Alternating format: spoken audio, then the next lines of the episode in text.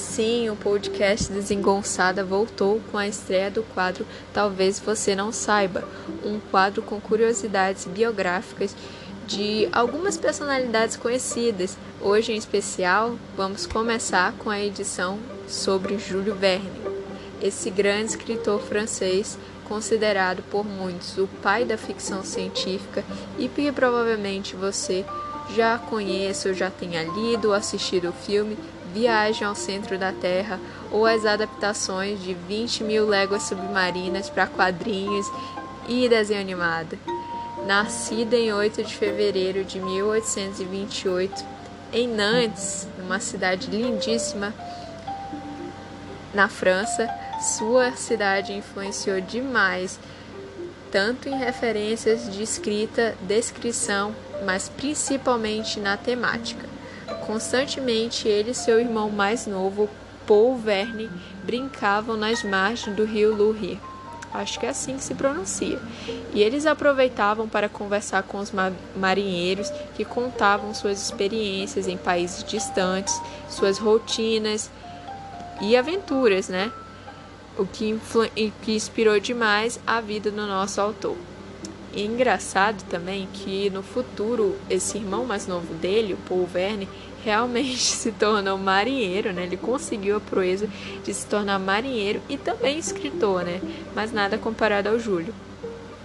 Ele se formou, ele se mudou, na verdade, para Paris e se formou em direito por livre pressão do pai, que também era advogada mas ele nunca de fato exerceu a profissão, né? Ele escrevia muito, mas eram textos literários.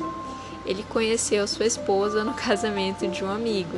Sim, ela era uma ela era na verdade irmã da noiva desse amigo dele e ela era bem nova, né? Mas ela já já era viúva e tinha duas filhas.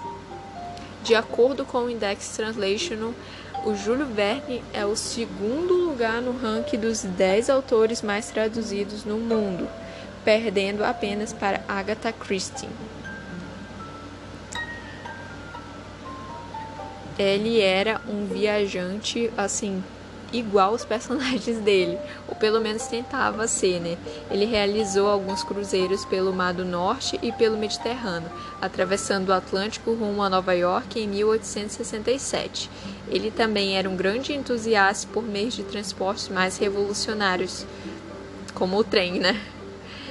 O que é louco de pensar que podia ser revolucionário andar de trem, né? Então, durante todas essas viagens, ele se preocupava em fazer várias cópias e anotações que depois iriam servir de referências para o seu livro. Para o público francês, Le Verne era então a única oportunidade de aventurar-se por uma ficção incomum, né? E assim, surreal se você também for parar para pensar no que ele escrevia naquela época, né? Como questões relacionadas ao homem na Lua, exploração à costa terrestre, além de expedições do deserto do Saara, entre viagens né, em diferentes continentes, em oceanos, em rios, em a ilha misteriosa.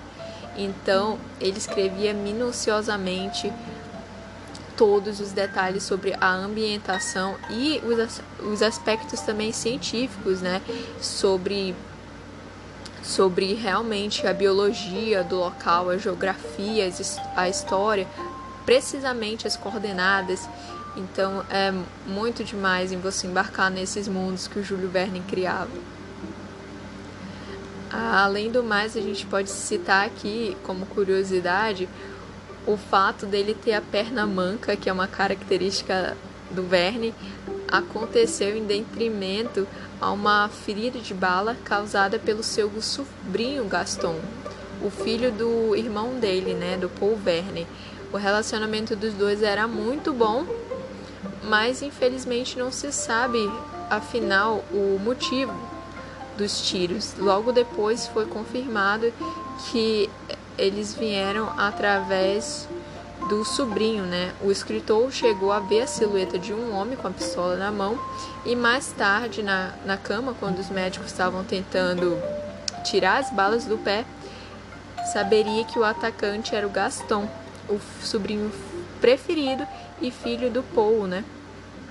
A família jamais esclareceu adequadamente o episódio e ficou a versão mesmo que o garçom havia enlouquecido, mas nunca foi confirmado. É, o, o Júlio Verne depois ele não vai conseguir se recuperar desse acidente, mas ele vai continuar escrevendo e passando cada vez mais tempo no seu barco. Sim, ele tinha um barco chamado St. Michael, que é em homenagem ao único, filme, o único filho dele, né? O Michael Verne, que ele teve com a esposa. É, essas são algumas curiosidades que eu selecionei para vocês. Espero que vocês tenham gostado. É inegável a contribuição do Júlio Verne para a literatura científica.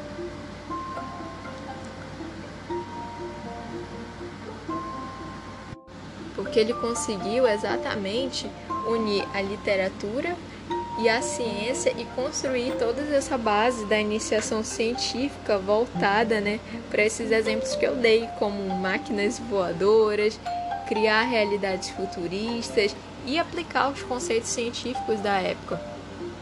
E nem tão da época assim, né? Se a gente for parar nas principais obras do Júlio Verne, que envolve né, Cinco Semanas em um Balão, que foi sua estreia, né?